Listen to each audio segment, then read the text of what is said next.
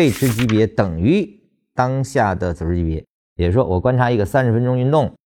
当这个三十分钟运动在它的三十分钟的结构下出现了小 a、小 b 的运动，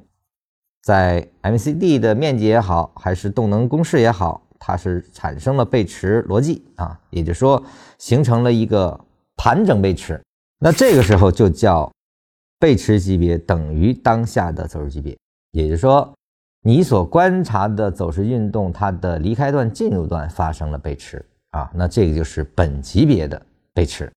本级别的背驰你发现之后，你的关注重点在哪里呢？这个背驰所引发的转折，它的次级别跟最后一个中枢是否形成第三类买卖点的关系啊？当没有出现第三类买卖点，也就是说回到了最后一个中枢内啊，那它的任何一个反向运动结束之后，都是你的离场点或者进入点啊。那当它没有进入，也就是说你这个位置是需要回补的，因为它构成了三买。所以说，背驰级别等于当下的走势级别。那么我们关注的重点是次级别是否形成三类买点，来决定我们进出的